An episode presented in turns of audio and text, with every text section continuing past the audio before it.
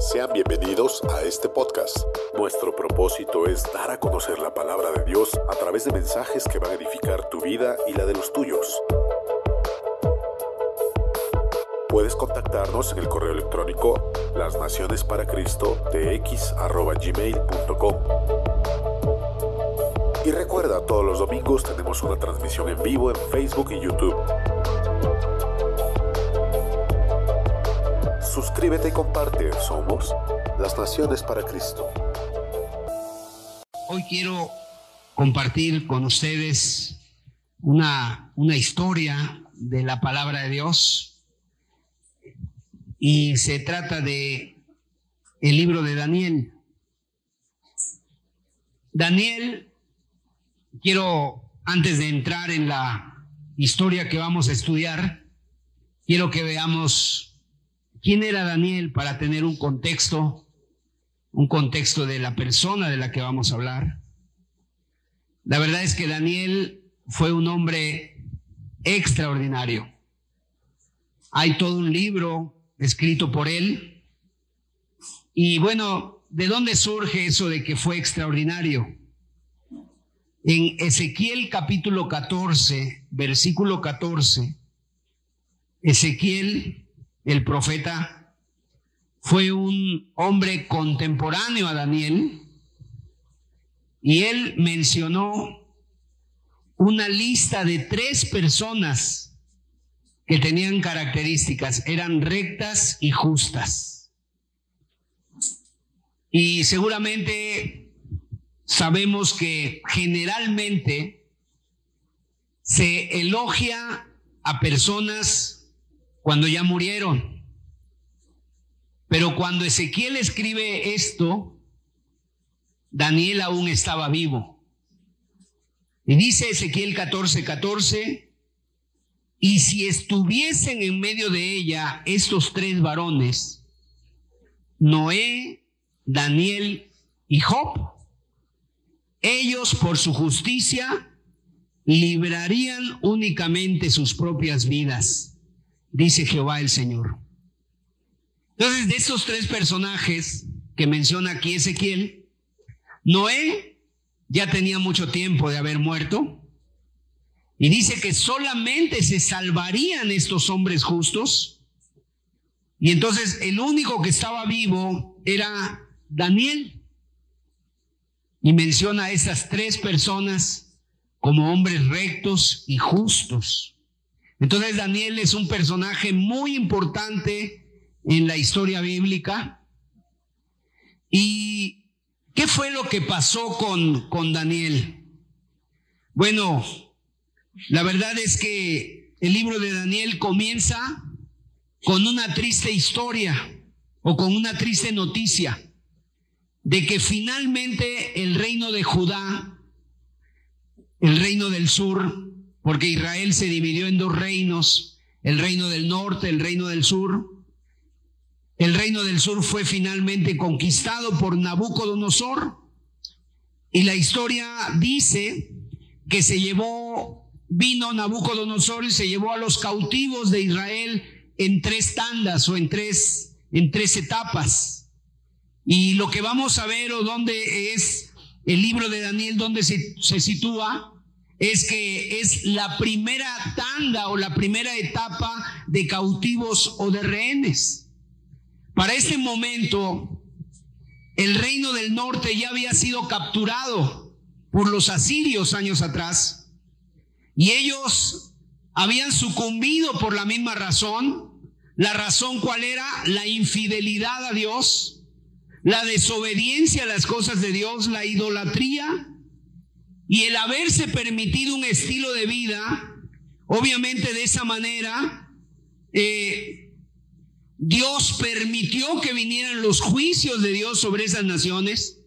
Y Dios les habló a través de profetas, Dios les habló a través de, de, de, los profetas mayores, de los profetas menores, y varios de ellos estuvieron anunciando al pueblo, arrepiéntanse, vuélvanse a Dios porque, porque se les viene la oscuridad porque se les viene el juicio y de pronto ellos cuando pensaban que todo estaba bien y pensaban que todo estaba seguro, se les vino la oscuridad, se les vino la noche. Y entonces Dios usó a los asirios, que en aquellos tiempos eran un imperio dominante, antes del imperio babilónico fue el imperio asirio, y los, asirios vinieron y ellos hicieron toda clase de maldades, conquistaron ciudades, se llevaron gente, pero no conquistaron toda la nación de Israel. Y cada vez que sucedía algo de esto, Dios les decía, ven lo que les va a pasar, miren a sus vecinos del norte, vean lo que les puede pasar si siguen ustedes desobedientes, si no se arrepienten. ¿Y sabes qué hacía el pueblo? Se convertían por un ratito, hacían reformas, por así decirlo, solamente parciales el domingo mejoraban, el domingo se proponían, vamos a hacer las cosas, vamos a cambiar, pero el lunes volvían a lo mismo. Y entonces los asirios finalmente conquistan el reino del norte, ellos se llevaron cautivos a todos, desolaron la tierra de Israel, a decenas de miles de personas se los llevaron cautivos, los convirtieron en esclavos, a los niños los arrojaron contra las peñas. Y bueno, se supone que cualquier persona al ver lo que le está pasando a otros, se supone que después de haber visto semejante lección, ellos hubieran aprendido la lección, pero no fue así. Ellos continuaron pecando el reino del sur, continuaron mezclándose con el mundo, continuaron eh, en la idolatría con un estilo de vida de pecado y Dios tuvo paciencia y Dios tuvo misericordia, pero también la palabra de Dios dice que también Dios se cansa de la desobediencia del ser humano. Y no es porque se canse de decir, ya se me agotó la paciencia, sino en un momento dado, o sea, dice él, no contenderá mi espíritu para siempre con el hombre. Y la verdad es que a veces esas palabras como que contrastan mucho con lo que nosotros pensamos acerca de Dios. Muchas veces tenemos un concepto de Dios, de, el, Dios que da, no sé, Santa Claus, eh, que no exige nada, que no pide nada, que no demanda nada. Quiero decirte que ese no es el verdadero Dios. El verdadero Dios de la palabra de Dios, Él quiere que le obedezcamos. Y cuando no le obedecemos, Él permite que pasen algunas cosas para llamarnos la atención. Y entonces fue lo que pasó. Vinieron Nabucodonosor y en primer lugar al reino de Judá, por fin le vino el juicio y se llevaron cautivos a los jóvenes. En ese primer grupo estaba el profeta Daniel, estaban sus tres amigos y otro grupo más de jóvenes. No sabemos sus nombres de los demás, no sabemos la cantidad, pero fíjese lo que hace Nabucodonosor. Nabucodonosor lo que hace es dejar al rey de Israel, no lo saca del, trono de inicio, lo deja como rey, pero se lleva a los se lleva a los jóvenes, a los hijos de los de los poderosos de ahí, de los de más riqueza, se lleva los utensilios del templo, se lleva también eh, a, a las familias, por así decirlo, más prominentes y lo peor de todo es que se lleva todos los utensilios del templo para utilizarlos allá en Babilonia, para adorar a sus dioses, para brindar a sus dioses. Y es sorprendente cómo Dios en ese momento ya no defiende a Judá, ya no hace nada por, por ese pueblo, sino que Él deja que, que Nabucodonosor haga algo, haga todo lo que Él se le antoje. Y bueno, lo que hizo Nabucodonosor, él era un hombre muy inteligente, agarró de las familias reales, de las familias nobles, de la gente importante y se llevó a los hijos. Obviamente eso era como un candado para el rey y para, para Judá. ¿Por qué? Porque si ellos empezaban a portar mal, ellos sabían que sus hijos estaban en Babilonia y obviamente los iba a empezar a matar uno por uno. Dice ahí la Biblia que los convirtió a estos jóvenes en eunucos. ¿Qué quiere decir eunucos? Personas que habían sido castradas. No se sabe si Daniel fue uno de ellos, si fue un joven así castrado. La Biblia nos habla de un hombre llamado Potifar, que era eunuco en el palacio del rey de Egipto, pero él tenía una esposa. Así que Nabucodonosor da la orden para agarrar de estos jóvenes, dice ahí, los mejores.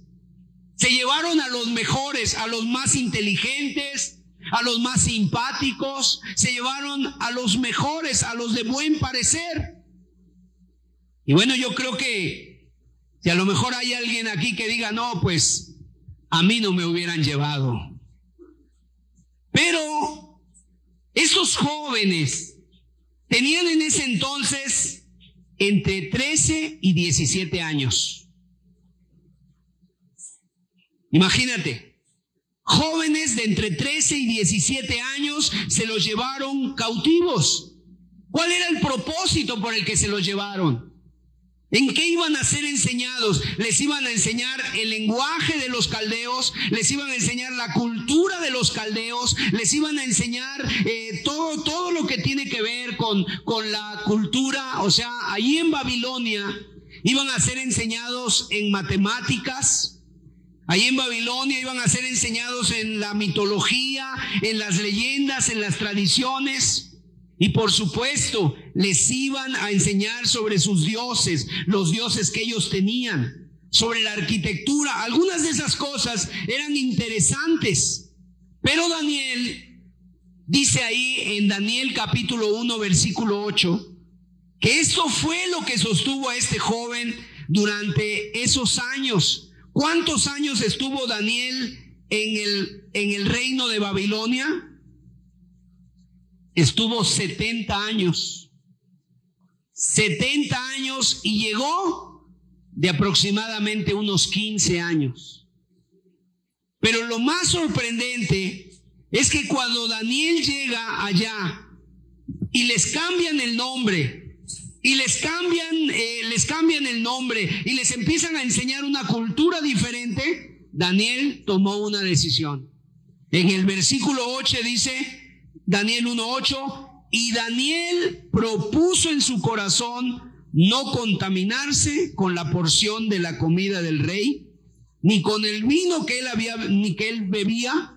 Pidió por tanto al jefe de los eunucos que no se le obligase a contaminarse. Así, este joven de 15 años, lejos de su patria, lejos de su familia, lejos de cualquier persona que lo viera, tomó la decisión de no contaminarse. Era un hombre de carácter. Era un hombre que tenía carácter, era un hombre que tenía convicciones, era un joven que a pesar de su juventud se paró por Dios en medio de la tierra de Babilonia. Ahora, lo que vamos a estudiar es un incidente que pasa ahí en el reinado de Darío, ya no es Nabucodonosor. Nabucodonosor después muere, le sucede su hijo Belsasar, y un día cuando su hijo Belsasar está ebrio, está borracho, está celebrando con, los, con las copas del templo, se escribe ahí en la pared por una mano misteriosa, escribe un mensaje y esa noche es conquistada el reino de Babilonia por los persas por los medos y los persas, los conquistan y esto es histórico. Ellos llegaron por los túneles subterráneos, los acueductos subterráneos que tenían y ahí entraron y cuando llegaron fue muy fácil. Casi no hubo violencia, pero todos cayeron. Este hombre, del miedo que le dio de haber visto esa mano, eh, estuvo casi moribundo, Belsasar. Y entonces llega otro rey, Darío, y Darío conquista Babilonia en el año 539 antes de Cristo. Y de inmediato lo que hace Darío es establecer un sistema administrativo que le permitiera tener el control del, del reino recién conquistado. Y para eso él nombró 120 sátrapas y puso encima de ellos, de esos sátrapas, puso tres gobernadores de los cuales tres gobernadores, uno de ellos era Daniel.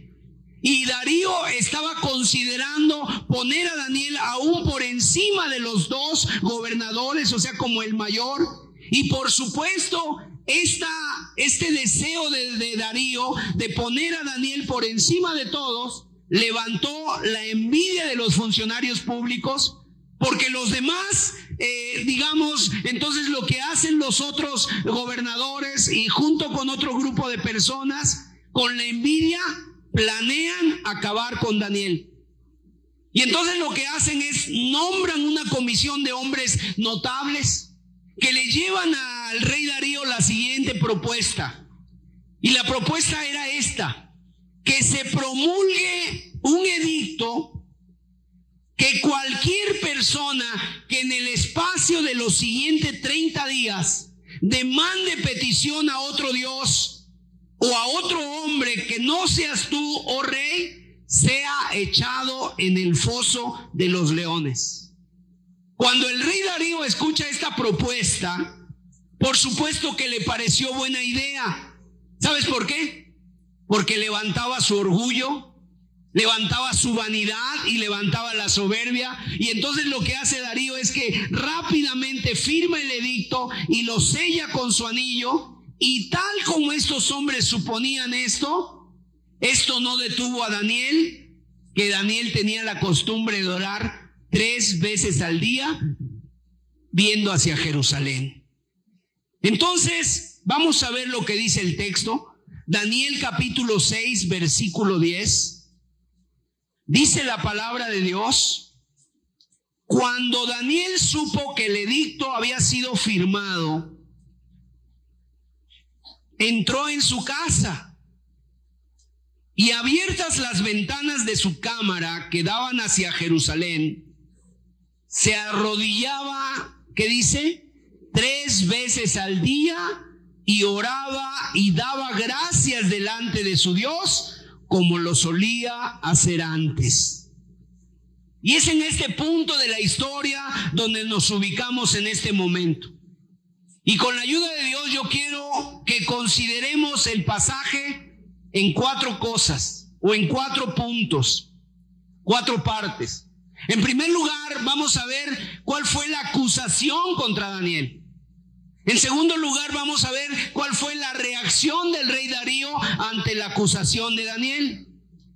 En tercer lugar, vamos a ver la liberación de Daniel y después vamos a ver ahora la reacción del rey ante la liberación de Daniel. Entonces vamos a ver los versículos de Daniel capítulo 6, versículos 11 al 13, para ver la acusación contra Daniel. Dice así la escritura. Entonces se juntaron aquellos hombres y hallaron a Daniel orando y rogando en presencia de su Dios. Fue luego, fueron luego ante el rey y le hablaron del edicto real. ¿No has confirmado edicto que cualquiera que en el espacio de 30 días pida a cualquier dios u hombre fuera de ti, oh rey, sea echado en el foso de los leones? Respondiendo el rey, respondió el rey diciendo, verdad es, conforme a la ley de Media y de Persia, la cual no puede ser abrogada. Entonces respondieron y dijeron delante del rey, Daniel, que es de los hijos de los cautivos de Judá, no te respeta a ti, oh rey, ni acata el edicto que firmaste, sino que tres veces al día hace su petición. Esa es la acusación. O sea, estos hombres actuaron con mucha astucia, con una astucia sorprendente. Primero hacen que el rey firme el edicto. Y para que no haya duda de la prohibición de ese secreto y eh, que contenía y además el castigo que vendría sobre aquellos que lo violaran. El decreto fue firmado y sellado con el rey. Y entonces ellos vienen y le dicen, ¿es verdad, rey, que tú firmaste esto? Y entonces el rey dice, sí. Bueno, ahora presentan su acusación y lo hacen de una manera muy engañosa. ¿Cuál es la manera engañosa que le dicen? O sea, ellos enfatizan en el versículo 13 el hecho de que Daniel es un extranjero. Es, enfatizan eso, o sea, ellos no dicen Daniel el gobernador, ellos no dicen Daniel, el gobernador no acata el decreto, porque si ellos hubieran dicho eso, obviamente no hubiera, no hubiera eh, dado el efecto deseado. El énfasis lo ponen en que Daniel era judío y tenía otras costumbres, insinuando probablemente que todo este asunto se resumía a un problema de lealtad política un problema de lealtad político y es que Daniel es de los cautivos de Judá, él no pertenece a nuestra nación y por eso no se siente obligado ni a nuestras leyes ni a nuestras costumbres. O sea, como diciendo, ten cuidado con él. Y por otra parte, ellos pretenden estar preocupados por la falta de respeto de Daniel hacia la autoridad del rey. Este Daniel no te respeta, este Daniel no acata tus órdenes. ¿Sabes qué era eso? Ellos esconden la envidia, esconden el odio hacia, hacia Daniel bajo un ropaje de preocupación por la autoridad del rey y por el buen orden civil. Ellos sabían que si había alguien que respetaba al rey, ¿sabes quién era? Era Daniel. Sabían que Daniel era incapaz de desobedecer una ley de esa manera, pero ellos tuercen precisamente la información y la trastornan o la terquiversan para obtener lo que ellos quieren. Y quiero decirles algo, mis amados hermanos y amigos. Esto nos enseña a nosotros que no hay nada nuevo debajo del sol. En todas las épocas y en todas las edades ha habido políticos corrompidos que manipulan los hechos para salirse con la suya. En todo lugar, en todo momento. Ahora, no estoy diciendo con esto que todos los políticos sean así, pero lo que estoy diciendo es que cuando hay un político corrupto, va a manipular los hechos siempre para salirse con la suya. Siempre los va a manipular. Lo mismo ocurrió con el Señor Jesús. Con el Señor Jesús, ¿sabes qué pasó? Cuando lo llevan delante de Poncio Pilatos, dice la Biblia que la acusación original contra Cristo fue blasfemia. O sea, este hombre, siendo, este, esta persona, siendo hombre, se hace Dios. Pero ellos sabían que esa acusación no lograrían que Pilato enviara la muerte a Jesús. Entonces ellos cambiaron la acusación y entonces dijeron, este hombre pervierte a la nación y prohíbe dar tributo al César, haciéndose él mismo un rey. O sea, lo acusaron de revolucionario, lo acusaron de sedicioso, cambiaron la acusación de blasfemia, la acomodaron en el momento preciso para salirse con la suya. Entonces, mis amados hermanos, no nos debe extrañar a nosotros cuando tú ves a personas así. Te puede tocar en tu trabajo, te puede tocar en algún lugar, te puede tocar en alguna cosa que la persona por envidia terquiverse los hechos, terquiverse la información para salirse con la suya. O sea, pero en este, en este momento, cuando a ti te pase esto, no te entristezcas. No te extrañes, pero la gente actúa así cuando no conoce a Dios. Jeremías capítulo 17, 5 dice la palabra de Dios, así ha dicho Jehová, Maldito el varón que confía en el hombre y pone carne por su brazo y su corazón se aparta de Jehová. O sea, un hombre controlado por el egoísmo, un hombre controlado por el egoísmo y la mayoría lo son porque muchas veces manipulan la información para salirse con la suya. El egoísta es una persona que estará más preocupada por su comodidad, por salirse con la suya, por ganar un punto, que por la verdad. Por eso tuercen las cosas para su propio provecho. Pero saben una cosa, mis amados, a pesar de que hay mucha gente así, solamente hay un ser en todo el universo en que nosotros podemos confiar plenamente. Dice el versículo 7 de Jeremías, bendito el varón que confía en Jehová y cuya confianza es Jehová porque será como el árbol plantado junto a las aguas, que, junto a la corriente echa echará sus raíces y no verá cuando viene el calor, sino que su hoja estará verde y en el año de sequía no se fatigará ni dejará de dar fruto. Amados, qué bueno es confiar en alguien que no miente. Qué bueno es confiar en alguien que es fiel a su palabra, cuyo carácter es inmutable. ¿Por qué? Porque nuestro Dios no cambia. Él es el mismo ayer, hoy y por los siglos. Nuestro Dios no es alguien que dice una cosa hoy, hoy y mañana cambia. No, sus planes no cambian. No importa de cómo estén las cosas. Él es confiable y Él es el único en el que podemos depositar nuestra fe. Es el único. Así que, amado, si ese Dios del que estamos hablando es tu Padre, entonces tú debes ser igual que Él. ¿Cómo es nuestro Dios? Nuestro Dios es veraz, nuestro Dios es un ser inmutable, nuestro Dios es un carácter inmutable, entonces es una persona en la que se puede confiar, y si tú confías en Dios, tú también debes ser una persona en la que se puede confiar. Que tú sí sea así, que tú no sea no, que no tengas que usar palabras a conveniencia, que no cambies o perviertas las palabras, que nunca uses de trucos para salirte con la tuya, que nunca vayas a andar hablando mal de la gente porque tú tienes una envidia. Si tú dijiste también de algo, voy a hacerlo, la gente debe de confiar en que tú vas a hacer. Si alguien, si tú le dices a alguien, voy a estar ahí mañana, voy a estar contigo apoyándote, esa persona no debe tener la menor duda de que si tú eres cristiano, tú vas a estar ahí apoyando a esa persona y no solamente tus palabras van a ser de labios para afuera, sino que tú debes ser veraz. No tienes que andar tampoco jurando en vano, de diciendo, sí, yo te juro por esto y por aquello, que me cumpla. eso hace la gente cuando ya no le cree nadie. Eso es de la gente cuando ha mentido mucho, voy a dejar de tomar, es la última vez, ya no te voy a golpear, de veras, perdóname, y empiezan a invocar quién sabe cuántas cosas. La verdad es que eso es mentira. Siempre de mal procede, dijo el Señor Jesucristo. Entonces no debemos manipular información como, como hicieron estos, estos hombres enemigos de Daniel para destruirlo y para llevarlo a la muerte. Entonces, esa es la acusación de Daniel. Ahora vamos a ver cuál fue la reacción del rey. Versículos 14, por favor. El versículo 14 y el versículo 18 escucha la reacción del rey cuando se da cuenta de la trampa que le han puesto y en la que ha caído.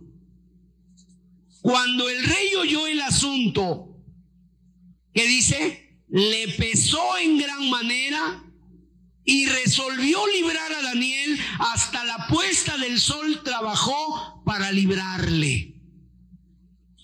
Ahora no dice de qué manera trató el rey de librar a Daniel, pero seguramente se sentía culpable de haber cedido a la tentación de estos gobernadores y sátrapas y de no haber calculado las consecuencias. Y más adelante cuando Daniel es arrojado al foso de los leones, fíjate el rey en qué cayó. El hombre cayó en una gran angustia y depresión que no quiso comer y no podía dormir. Vamos a ver el verso 18. Luego el rey se fue a su palacio y se acostó ayuno. Ni instrumentos de música fueron traídos delante de él y se le fue el sueño. Aquí tenemos a un hombre cuya conciencia le acusaba justamente por su orgullo, por su vanidad y por su insensatez. Vemos ahí en él a un hombre, un alma tribulada que no encontraba descanso. Ahora, es interesante notar cómo en esta parte se nos revela lo que hay detrás de los corazones de los reyes, aunque sean muy poderosos. Aunque sean muy poderosos. Y fíjate, este, este rey trató Daniel. Ahora déjame decirte que hubo tres reyes que trataron con Daniel. Nabucodonosor, Belsasar y ahora Darío. Y mira, tuvieron tremendos, tremendos momentos de turbación.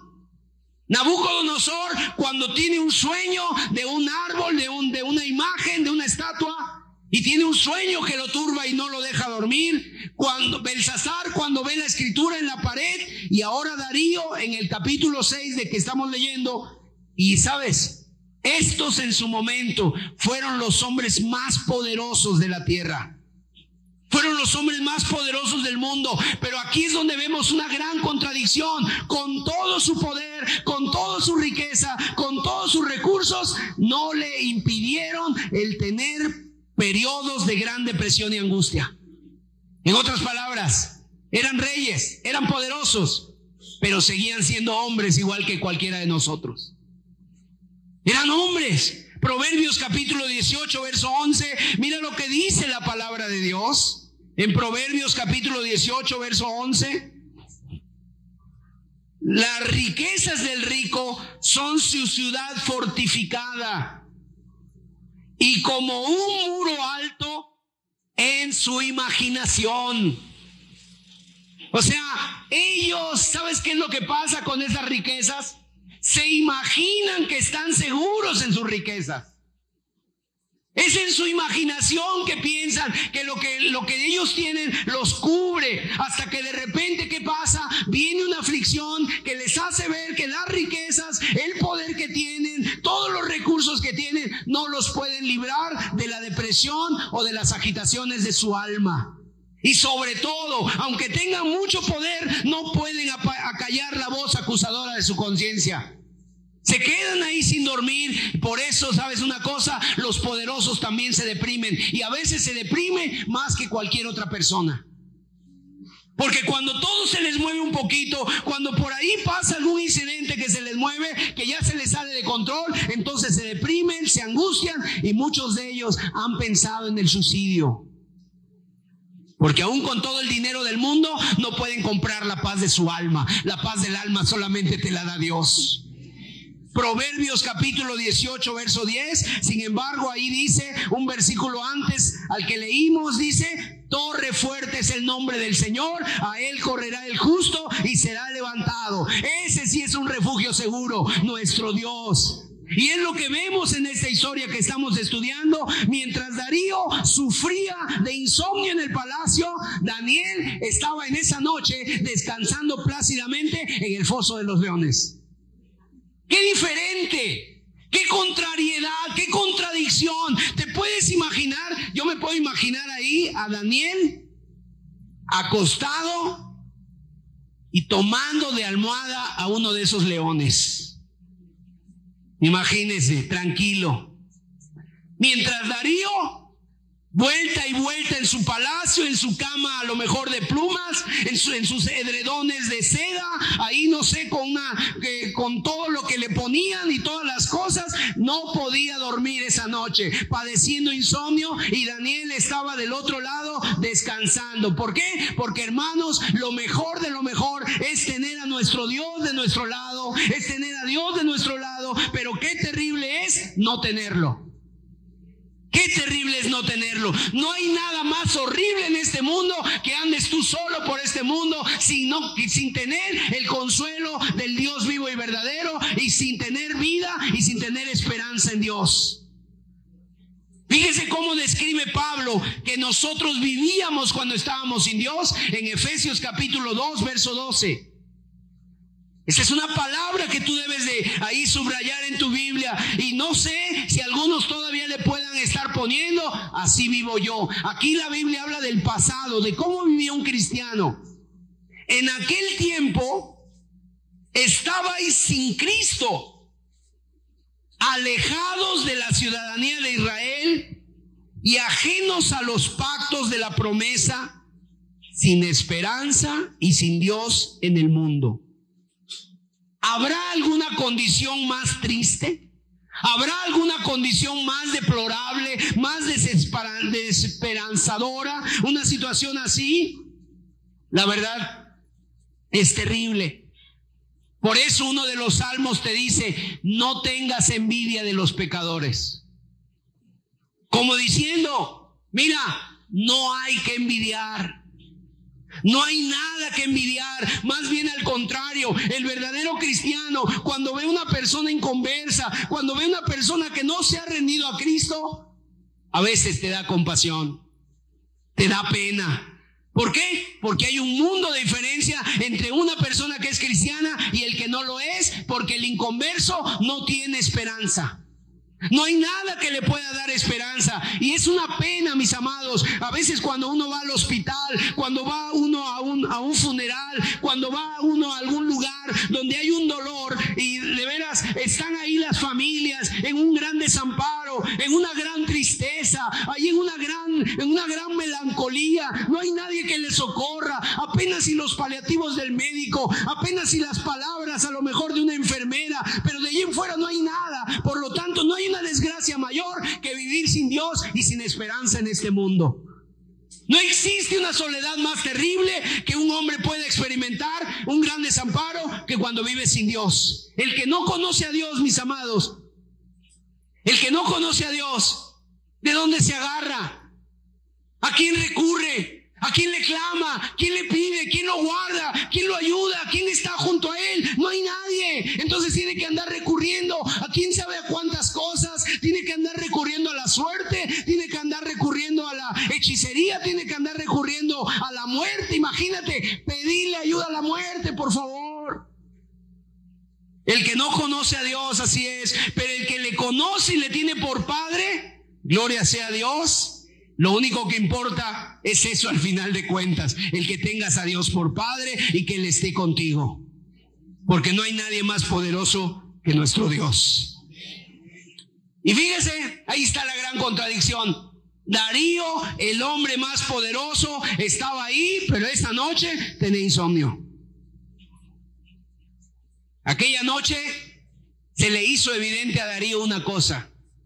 A pesar de todas las riquezas y a pesar de todos los esclavos y a pesar de todo el poder que él tenía, él era un esclavo.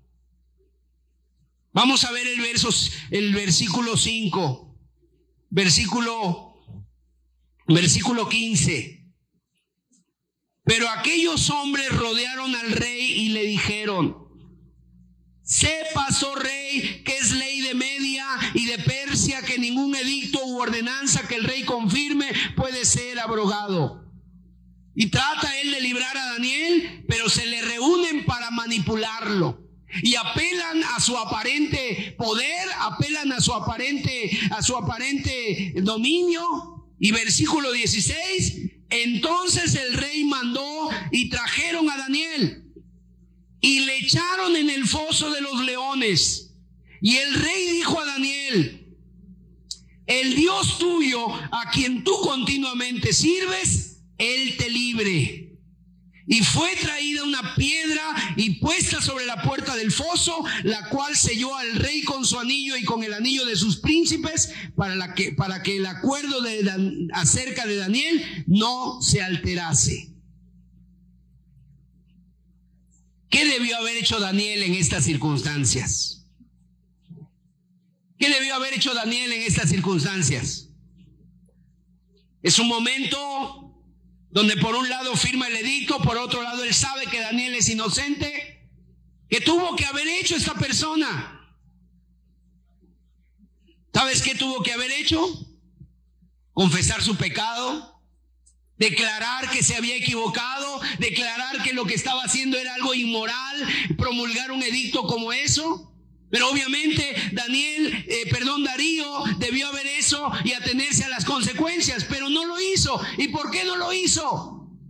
Porque le movió su ego, su reputación, la opinión de los demás, la opinión de la gente. Entonces imagínate, Darío era un esclavo siendo rey. Un pobre esclavo siendo rey. En otras palabras, muchas veces los hombres, así pasa con ellos, proclaman con orgullo su libertad y rehusan convertirse a Dios porque no quieren atadura de ningún tipo. Y sabes, a veces son las personas que más atadas están. Son, están muy atadas al que dirán. Nada más un poquito te dicen de algo, una crítica, una burla, un poquito de bullying y entonces la persona se somete y terminas haciendo hasta lo que nunca pensaste. Y a veces la gente dice, yo quiero seguir viviendo como quiero, yo quiero seguir haciendo mi voluntad y ellos a eso le llaman libertad, pero realmente son libres, realmente son libres, son prisioneros atados con cadenas, la verdad esperando ahí y solamente imagínate, Solo la noche del fusilamiento sueña que está disfrutando de las olas del mar, pero al otro día lo van a fusilar. Es como un día escuché la historia de un hombre que se cayó de un edificio de como de 90 pisos, iba cayendo y entonces de repente por ahí, como en el piso 30, alguien salió por la ventana y le dijo, todo bien, hasta ahorita todo bien. Lo que él esperaba a esa persona, o sea, encadenado, él cree que es libre. Mire, amado, si Dios no es tu amo, tú no eres libre. Tú eres un esclavo de tus deseos, de tu orgullo, un esclavo de tus pasiones, un esclavo del pecado y finalmente un esclavo de Satanás, un esclavo del diablo. En cierta ocasión el Señor Jesús le dijo a la gente, a los judíos, y conoceréis la verdad y la verdad os hará libres. ¿Y sabes qué dijeron estos hombres? Pero nosotros no hemos sido esclavos de nadie. ¿Cómo tú dices que, hemos, que seremos libres? No hemos sido esclavos. O sea, no les gustó lo que les dijo el Señor. ¿Por qué? Porque la verdad de Dios es una verdad que ofende, es una verdad que irrita, es una verdad difícil de aceptar, pero el Señor dijo, todo aquel que hace pecado, esclavo es del pecado. Y más adelante añadió, y ustedes son hijos de vuestro padre el diablo, porque los deseos de vuestro padre queréis hacer. En otras palabras, o somos siervos de Dios o somos esclavos de Satanás. Lo que tú debes decidir es a quién vas a servir y qué tipo de servidumbre quieres. Porque en todo el mundo, en todos lados hay una servidumbre. Y si de servir a, y si de servir a alguien, algún amo se trata, yo prefiero servir a Dios, porque Él es un buen amo. Dios, Darío era un rey poderoso, pero estaba sometido a una terrible esclavitud y eso le movió en ese momento. Así que mis amados hermanos y amigos, no te dejes engañar por una supuesta libertad que no posees. Es impresionante ver cómo la gente es controlada y es manipulada, no solamente por sus deseos, no solamente por sus, deseos, sino que a veces también cambian por las imposiciones que le vienen de fuera. A veces eres el producto de lo que otros piensan, eres el producto de lo que otros opinan, eres el producto de lo que otros te han dicho, eres un esclavo. Y no te das cuenta que eres un esclavo. Y los hombres son manejados por esas opiniones que vienen de afuera como, como unos títeres, unas marionetas. Te dicen qué vestir, te dicen a qué lugar ir, te dicen cómo debes de comportarte, te dicen cómo debes de peinarte, te dicen todo. Y a veces tú lo ves como normal. ¿Por qué? Porque estás dentro del sistema, pero eso no es normal, es una esclavitud. Y la más terrible esclavitud de todas, ¿sabes cuál es? Y cuando a un preso se le abre la cárcel y le dicen, puede ser libre, la persona dice, no, yo aquí me quedo, no quieren escapar. ¿Por qué? Porque ni siquiera se dan cuenta que están presos. Porque no pudieron percibir el engaño, no pueden percibir y pagar el precio de esa libertad. Y les da miedo ser libres. Porque el que es libre en un mundo de esclavos es distinto. Y les aterra ser distintos. Les aterra dar un paso de diferencia. Les aterra ser diferente a los demás. Y entonces te ajustas, te acomodas, te pones como el camaleón. El camaleón lo pones aquí y se vuelve, se torna de ese color y se torna del color donde lo pongan. Así hay mucha gente que son como el camaleón. Y así era este rey tristemente movido. ¿Y cuántos reyes actuaron así? Actuó así este rey, actuó así el rey Herodes, cuando de repente le pidieron en un plato la cabeza de Bautista y él dijo, ¿y qué voy a hacer si me pidieron? Y además me, me además dije con mis palabras que lo iba a hacer y aunque le dolió, mandó matar a Juan.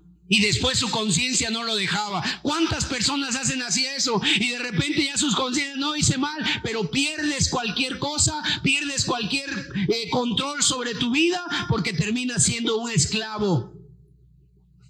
Y el problema del esclavo, ¿sabes cuál es? Que un día va a entrar en una situación de la cual no va a salir jamás porque va a entrar a la cárcel eterna llamada el infierno. Pero hay esperanza para el pecador. Mientras puedas hoy escuchar y responder al llamado del Evangelio, gloria a Dios, el Señor está con los brazos abiertos. Y Él puede abrir tus prisiones, Él puede romper tus cadenas y Él te puede hacer libre porque dice la palabra de Dios, si el Hijo os libertare, seréis verdaderamente libres. Gloria a Dios. Entonces aquí ya hemos visto dos puntos de esta historia, la acusación contra Daniel, la reacción del rey, ahora vamos a ver la liberación de Daniel, versículos 19 y 20, por favor. El rey pues se levantó muy de mañana y fue apresuradamente al foso de los leones Y acercándose al foso llamó a voces a Daniel con voz triste y le dijo, Daniel, siervo del Dios viviente, el Dios tuyo a quien tú continuamente sirves, ¿te ha podido librar de los leones? Mire, para este momento, Seguramente que Darío ya había escuchado cómo Dios había librado milagrosamente a los amigos de Daniel del horno de fuego. Seguramente ya lo ya había escuchado esa historia.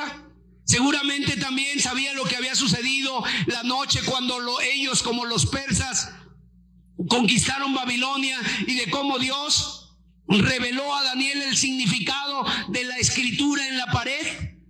Y parece que este hombre en el fondo de su corazón tenía como la esperanza de que, el Dios de Daniel interviniera otra vez en la vida de su siervo, de, su, de, de Daniel. Versículo 16. Dice, fíjese, dos ocasiones el rey le dice lo mismo a Daniel. Entonces el rey mandó y trajeron a Daniel y le echaron en el foso de los leones y el rey dijo a Daniel, el Dios tuyo, a quien tú continuamente sirves, él te libre. Dos veces le dice lo mismo. Al que tú, al Dios que tú continuamente sirves. O sea, era evidente que ante los ojos de ese rey pagano, Daniel servía a Dios. Daniel era diferente. Era evidente que a pesar de que él tenía muchos dioses, sabía que Daniel sería un dios que no era el de ellos. Ahora, la pregunta para ti, mi amado, ¿qué opinión tiene la gente de ti? Los inconversos que viven alrededor de ti o con los que tú trabajas, Pueden decir los inconversos que te conocen, con los cuales convives, que tú eres un hombre, que tú eres una mujer, que tú eres un joven que sirve continuamente a Dios. Pueden decir ellos o pueden ver algo diferente en tu vida. Eso era lo que este rey pagano conocía de Daniel y pensaba de Daniel. Ese Dios a quien tú sirves continuamente, ¿te ha podido librar de los leones?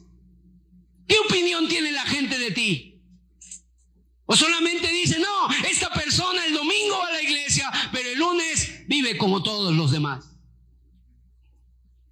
Vive sin confiar en Dios, vive sin buscar a Dios, vive sin tener un mínimo de diferencia entre una persona que es y otra persona que no lo es. Verso 21.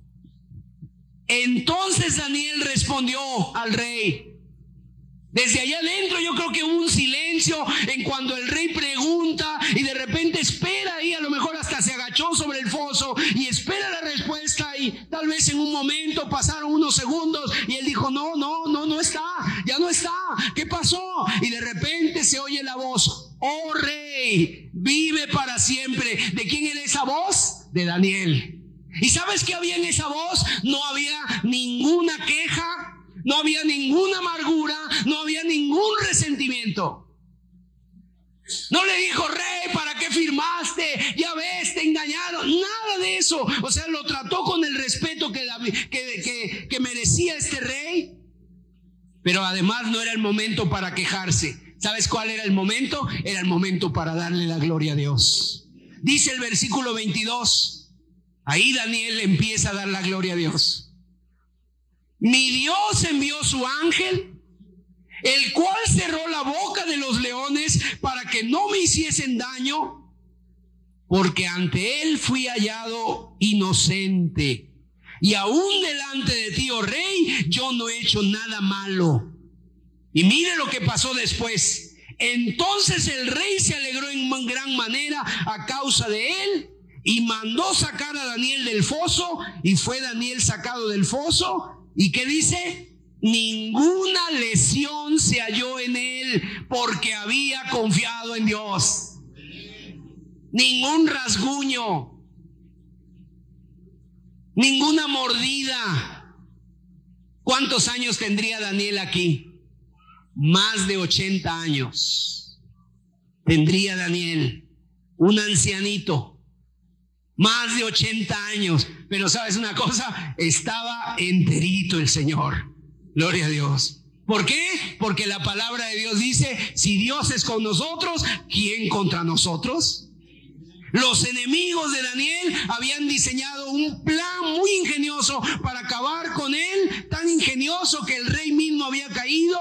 Estos hombres eran astutos, habían ingeniado su plan con mucha sabiduría, pero ellos no contaban con algo. Había algo que estaba fuera de su mano, había algo que estaba fuera de su control, había alguien que estaba fuera de, su mano y de su control de ellos. ¿Sabes quién era él? Era el Dios de Daniel. El Dios de Daniel, dice ahí Daniel, mi Dios envió su ángel, mi Dios envió su ángel y quiero decirte, ellos habían visto todo, pero no contaban con el Dios de Daniel que interviniera, gloria a Dios. Así es la gente a veces. Y cuentan y empiezan a hacer, empiezan a decir, pero no cuentan que Dios está con el cristiano. Y a lo mejor con el cristiano pueden hacerle, pero nuestro Dios está con nosotros. Y entonces si Él está con nosotros, ¿quién contra nosotros? Planificaron las cosas, pero contra Dios no hay planes que valgan. Gloria a Dios. No hay planes que se puedan llevar a cabo, no hay planes que se puedan cumplir, porque nuestro Dios está por encima de todo. Vamos a ver lo que dice el Salmo 2, mire lo que dice. Salmo capítulo 2, versículo 2, dice así, se levantarán los reyes de la tierra y príncipes consultarán unidos contra Jehová y contra su ungido, diciendo, rompamos sus ligaduras y echemos de nosotros sus cuerdas. O sea, la gente se une, la gente dice, la gente va a hacer y van a ir contra Dios y contra su ungido y ya no queremos nada que ver con este. Echemos de nosotros sus cuerdas. El hombre no quiere nada con Dios, me voy a alejar de Dios, me voy a olvidar de todo esto. Pero ¿qué dice el verso 4? El que mora en los cielos se reirá. El Señor se burlará de ellos. O sea, aquí hay un grupo de hombres que dicen, no quiero que Dios me gobierne. Eh, ¿Qué dice? El rey de los cielos se reirá de ellos. Mire, eso pasa muy curioso a veces con el inconverso. Con el hombre como tú y como yo que no quiere confiar en Dios, que no se quiere humillar a Dios, que no quiere obedecer a Dios. A veces pensamos que nosotros podemos hacer temblar a Dios. Ah, yo no voy a buscar a Dios. ¿Yo por qué lo tengo que buscar? Yo no voy a buscarlo, yo no. ¿Sabes qué dice? Nuestro Dios se ríe de eso. Porque Él es Dios. Porque si no, sin Él, sin nosotros, Él sigue siendo Dios. Pero nosotros sin Él, ¿qué somos? Imagínate un grupo de hormiguitas que se te pongan en la puerta un día de tu casa y te digan, pues sabes qué, de aquí no pasas tú. No, no, no, no vas a pasar y agárralo y, y. Nosotros somos más pequeños que una hormiga, más pequeños que un microbio delante de Dios. Primera de Corintios 3, 19, ¿qué es lo que hace Dios? Dice ahí la escritura, porque la sabiduría de este mundo es insensatez para con Dios, pues escrito está, Él prende a los sabios en la astucia de ellos. O sea, los prende así como las moscas. Cuando tú agarras una mosca y la prendes así en el aire, así Dios agarra al hombre en su insensatez. Hermano, no te amorís, no te atemorices cuando los impíos tramen algo contra ti. No tengas temor. Porque nuestro Dios está de, nuestro lado. Pero también, nunca se te ocurra usar los métodos que ellos usan. ¿Ves los métodos que usan los impíos? ¿Ves los métodos que usan los inconversos? Las artimañas, las astucias, las mentiras, los trucos. No los uses nunca. Las armas de nuestra milicia no son carnales, sino son poderosas en Dios para la destrucción de fortalezas. El cristiano es diferente en todo. Más bien, ¿qué es lo que tienes que hacer? Presenta tu causa delante de Dios, ora a Dios, pídele a Dios. ¿Por qué? Porque nuestro Dios escucha la oración del justo. Dios dice, Él me librará. ¿Sabes una cosa? Que vino el ángel de Jehová y el ángel de Jehová cerró la boca de los leones. O sea, Dios, Daniel presentó su causa delante de Dios. Dios envió su ángel, le tapó la boca a los leones. Ahora, ¿quién pudo ser ese ángel? Ese ángel pudo haber sido Cristo mismo en una aparición del Antiguo Testamento. Ahí se apareció, pudo haber sido Cristo, pero también pudo haber sido ángeles. Vamos a ver lo que dice la Biblia de los ángeles, Hebreos 1.14. No son todos espíritus ministradores enviados para servicio a favor de los que serán herederos de la salvación. Los ángeles son reales, son siervos de Dios y Dios los envía a ejecutar servicio a favor de su pueblo. Y la verdad hay algo, mis amados, solamente en el cielo vamos a saber de cuántos peligros fuimos librados por sus ángeles. Y no solamente nosotros, sino también nuestros hijos. ¿Cuántos peligros fuimos enviados? La Biblia dice en el Salmo 34, 7, el ángel de Jehová acampa alrededor de los que le temen y los defiende. Si tú eres un hombre, si tú eres una mujer, si tú eres un joven temeroso de Dios, tú debes de estar seguro de esto. El ángel de Jehová te defiende. Los ángeles son seres espirituales que han sido enviados para el servicio de nosotros, para librar nuestras almas, para librar nuestras vidas, para librar nuestras vidas de peligros muchas veces. Es increíble, pero es verdad. No los vemos, pero Dios los envía.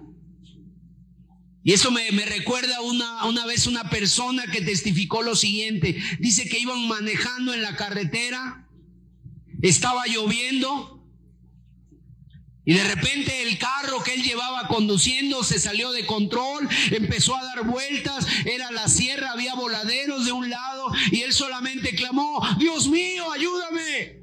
Y él sintió como ese carro literalmente lo enderezaron nuevamente y lo enfilaron a la carretera otra vez. ¿Quién fue? Fue Dios. Fue un ángel no lo sabemos, en el cielo lo sabremos, pero estamos seguros de que fue Dios contestando al clamor de esa persona. Pero sabes una cosa, el inconverso, el que no tiene a Dios, viven solos en este mundo. Viven en una terrible soledad, viven sin esperanza, viven sin Dios. ¿Sabes tú que el día de hoy hay una terrible soledad? Hay mucha gente que se siente sola. Eh, les, les platicaba yo a unas personas que leí un artículo de un hombre que habló más de 20 mil veces en el año, hizo llamadas al 911 en España. Un hombre en España hizo más de 20 mil llamadas al 911. A este hombre lo arrestaron, le están dando cinco años de prisión porque eso no se debe hacer. Pero cuando le preguntaron, ¿y por qué lo hacías? ¿Por qué llamabas tanto a ese número? Y él decía, solamente para tener alguien con quien hablar. Solamente para hablar con alguien. Mire lo que dice el Salmo 91, verso 9. Porque has puesto a Jehová, que es mi esperanza, al Altísimo por tu habitación no te sobrevendrá mal, ni plaga tocará su morada, pues a sus ángeles mandará cerca de ti que te guarden en todos tus caminos. Luego dice, en las manos te llevarán y dice que te librarán para que tu pie no tropiece en piedra. Gloria a Dios. Y Daniel experimentó el cuidadoso y amoroso eh, poder de Dios librándolo de su aflicción y de la muerte, porque nuestro Dios tiene poder para tapar las bocas de los leones. Nuestro Dios tapó la boca de los leones. Si tú eres cristiano, yo puedo decir que tú tienes eso a tu favor. Pero si tú no eres cristiano, estás solo. Estás a expensas de ti mismo. Estás a expensas de ti mismo. ¿Por qué? Porque así como hay ángeles buenos, también hay ángeles caídos. También hay demonios. Y muchas veces, en lugar de la ayuda de los ángeles de Dios, porque han sido enviados para ser, para los que van a heredar la salvación, para los otros, también hay demonios que los atormentan, que los atosigan, que te hacen sentir muy mal y ahí estás en la noche todo, todo ahí con sueño, con temores. Hay gente que no puede dormir, apagar la luz en, la noche. ¿Por qué? Porque tiene miedo. Eso de temer. La Biblia dice que nuestra lucha no es contra sangre y carne, pero nuestro Dios a los suyos los cuida y los guarda. Los cuida y les guarda. Ahora déjeme hacer una aclaración.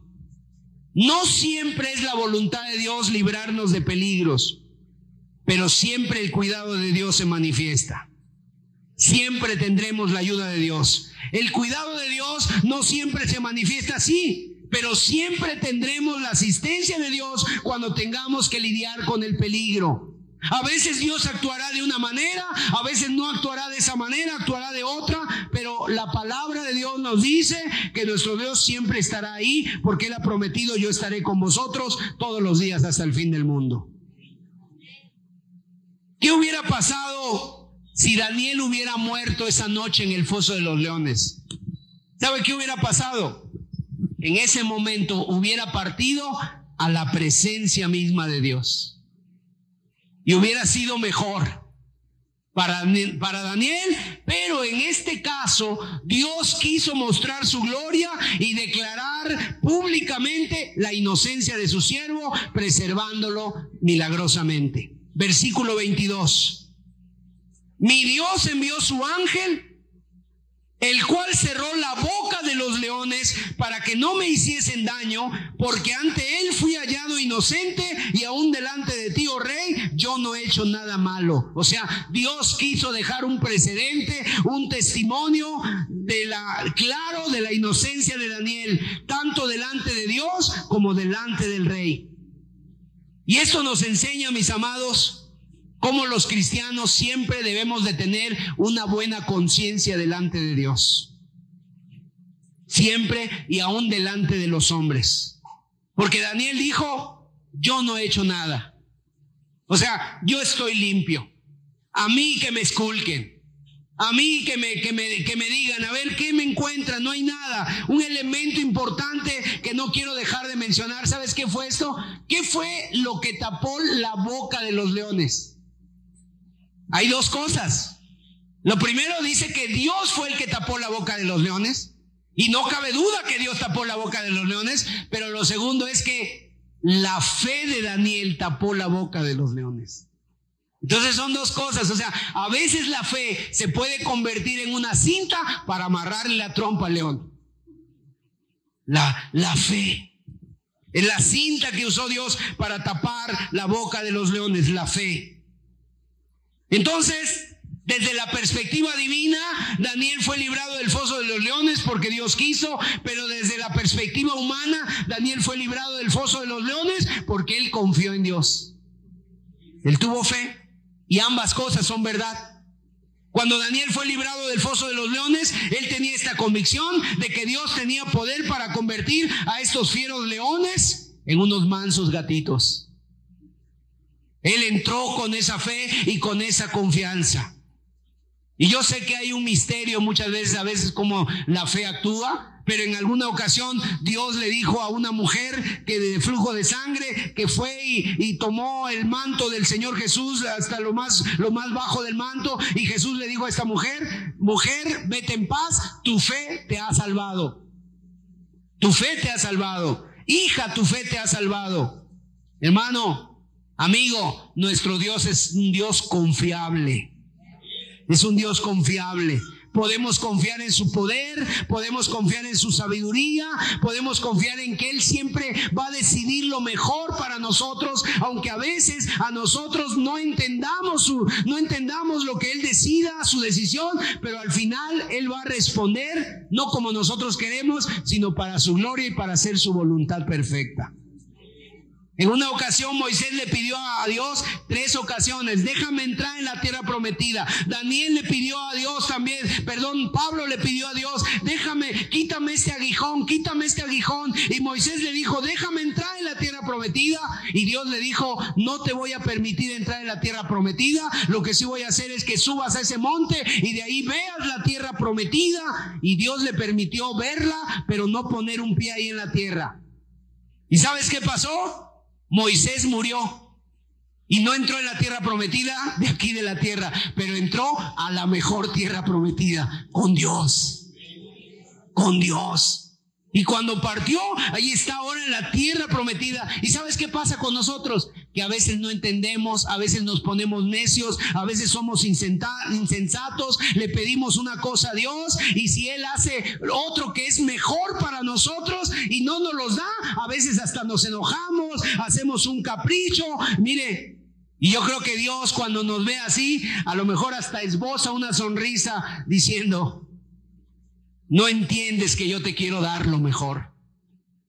Pero a veces nos aferramos nosotros a querer hacer nuestra voluntad cuando no era lo mejor para nosotros. Número cuatro, y con esto terminamos, la reacción de la liberación de Daniel. ¿Cuál fue la reacción del rey? Versículo 24. Y dio orden el rey y fueron traídos aquellos hombres que habían acusado a Daniel y fueron echados en el foso de los, de los leones ellos, sus hijos y sus mujeres. Y, había, y aún no habían llegado al fondo del foso cuando los leones se apoderaron de ellos y quebraron todos sus huesos. Fíjense cuál fue la diferencia. Cuando echan a Daniel y lo sacan, no había en él ni un rasguño. Pero cuando a estos los echan, apenas están llegando y les quebraron todos los huesos. Ahora, déjame decirle algo, y esto es una nota. La Biblia no menciona esto como un hecho que Dios aprobara. Ya. Porque no se alegra de esto. Ni tampoco Daniel quería la venganza de ellos. Simplemente relata lo que sucedió aquel día, pero hay una gran lección aquí que tenemos que ver. Ese va a ser el fin de todos los que se rebelan contra Dios. Tarde o temprano, la Biblia dice, tu pecado te alcanzará. Tarde que temprano recibirás las consecuencias de tu pecado, de tu rebelión. A lo mejor ahorita no hay problema, a lo mejor ahorita estás tranquilo, pero tarde que temprano, dice la palabra, tu pecado te alcanzará. Mira, de estos hombres, sus dioses no los pudieron librarlo, sus jerarquías no los pudieron librar, su dinero no los pudieron hacer nada por ellos. En aquel día va a pasar lo mismo contigo, tus dioses no te van a poder librar, en las cosas en las que tú confías no vas a poder librar. ¿Y qué, qué son tus dioses? Son aquello en lo que tú confías, tu dinero tu orgullo, tu sabiduría, a lo mejor no sé, tu deporte, tu, tu, tu estructura, tu músculo, no sé, tu fuerza, no sé, cualquier cosa, tu inteligencia, no te podrá librar en aquel día. Y por eso es lo que dice que hizo Darío. Metió a estas personas en el foso y en segundo lugar hace un edicto. Pero ahora ya no es un edicto manipulado, ahora ya no es un edicto, un edicto del truco, de, la manipulación, ahora él hace un, edicto que sale de él mismo y de lo que ha visto. Vamos a ver el verso 25. Y ese edicto ya no tenía el propósito de mm, ponerlo a él en alto, su orgullo, levantar su ego, sino este edicto era para darle la gloria a Dios. Verso 25. Entonces el rey Darío escribió a todos los pueblos, naciones y lenguas que habitan en toda la tierra, paz o sea multiplicada. De parte mía es puesta esta ordenanza, que en todo el dominio de mi reino todos teman y tiemblen ante la presencia del Dios de Daniel, porque Él es el Dios viviente y permanece por todos los siglos y su reino no será jamás destruido y su dominio perdurará hasta el fin. Él salva y libra y hace señales y maravillas en el cielo y en la tierra. Él ha librado a Daniel del poder de los leones. ¿Sabes quién escribe esto? No es un apóstol, no es un profeta, es un rey que ha visto el testimonio de Dios. O sea, y sabes, esto es un adelanto de lo que va a ocurrir en los tiempos finales. Va a llegar un día, escúchelo bien, por favor, escúchelo bien y anótelo, por favor. Viene un día, dice la palabra de Dios, que ante el nombre de Jesucristo se doblará toda rodilla y todo de lo que esté en el cielo y de lo que esté en la tierra y debajo de la tierra, todo proclamará y alabará el santo nombre de Jesús. Toda lengua confesará lo que Darío confesó aquel día. Toda lengua, todos los que están aquí, todos los que hoy no vinieron, todos los que están allá, todos los que están y aún tú también, con tu lengua le tendrás que dar la gloria a Dios. Todo hombre, toda mujer, todo niño, toda niña que ha vivido en este mundo, dice la palabra de Dios, doblará sus rodillas delante del Rey Jehová de los ejércitos, delante de Jesús. Todos pequeños, grandes, hombres, chicos, ricos, pobres, cristianos, incrédulos, todos. Pero ¿sabes cuál va a ser lo trágico de eso? Que lo trágico de eso es que algunas personas, después de haber doblado sus rodillas involuntariamente, porque no las querrán doblar, después de ahí serán lanzados al infierno. Así dice la palabra de Dios.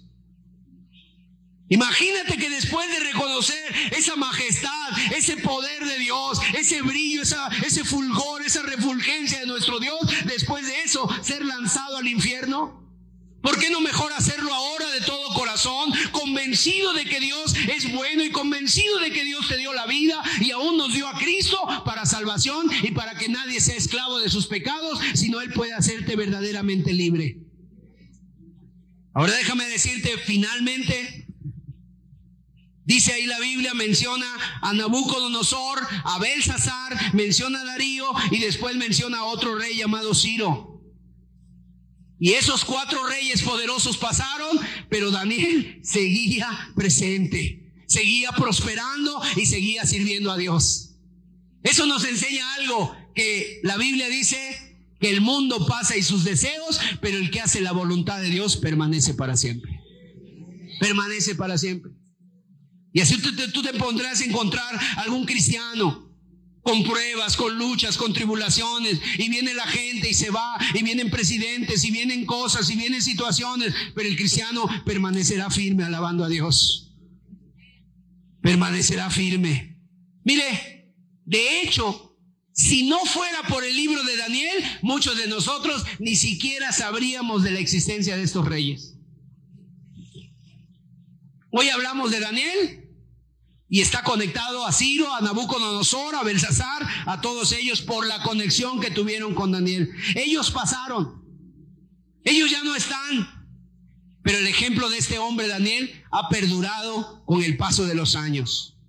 Y el mismo Daniel, desde el día de su muerte, cuando él muere, él está disfrutando del fruto de su fe en la presencia de Dios.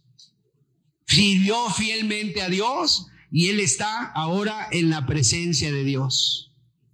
Mis amados, terminamos este momento de meditación en la palabra de Dios sin antes dejar de decirte cuánta tristeza a veces da ver a jóvenes, ver a familias, ver a personas que a pesar de haber estado tan cerca de Dios, todavía no te has entregado a Cristo.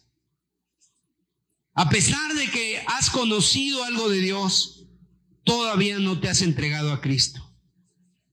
Es sorprendente eso, que prefieren vivir del lado del pecado, de la soledad, prefieres jugártela tú solo. Y eso es lo más terrible. Así que vamos a orar. Vamos a cerrar nuestros ojos. Si hay hermanos aquí que están pasando por situaciones difíciles, que a lo mejor en ocasiones vas a tener que ser llevado al foso de los leones. Pero si has creído en Cristo y te has arrepentido de tus pecados, el mismo Dios de Daniel es tu Dios. Y si Él libró a Daniel, te puede librar a ti también. Él sigue, Él sigue poniéndole cinta a la boca de los leones. A lo mejor no vas a pasar por la experiencia de Daniel, pero muy probablemente también has sido librado de leones espirituales. Dale la gloria a Dios. Y con eso anímate en tu fe. Anímate en tu fe. Gloria sea Dios. Dios libró a Daniel como nos ha librado a nosotros. ¿Cuántos le podemos decir amén? Dios me ha librado. Aleluya, Señor. La Biblia dice que nos ha librado de la potestad de las tinieblas y nos ha trasladado al reino de su amado Hijo. Gracias, Señor, por habernos librado del mal. Gracias por habernos librado del pecado, del diablo, de la condenación. Gracias porque nos has hecho libres, Señor.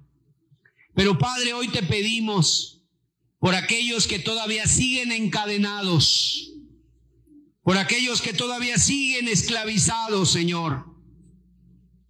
Padre, en el nombre de Jesús, yo pido que tu Espíritu Santo venga a romper las cadenas, Señor. Que hoy haya gente que crea en ti, Señor. Que hoy la fe de mis hermanos crezca, Señor. Sea edificada con esta historia, Señor. Padre, tú eres Dios. Tú eres Dios vivo y verdadero, Señor. Gracias te damos, Señor. Bendito y alabado seas, Señor.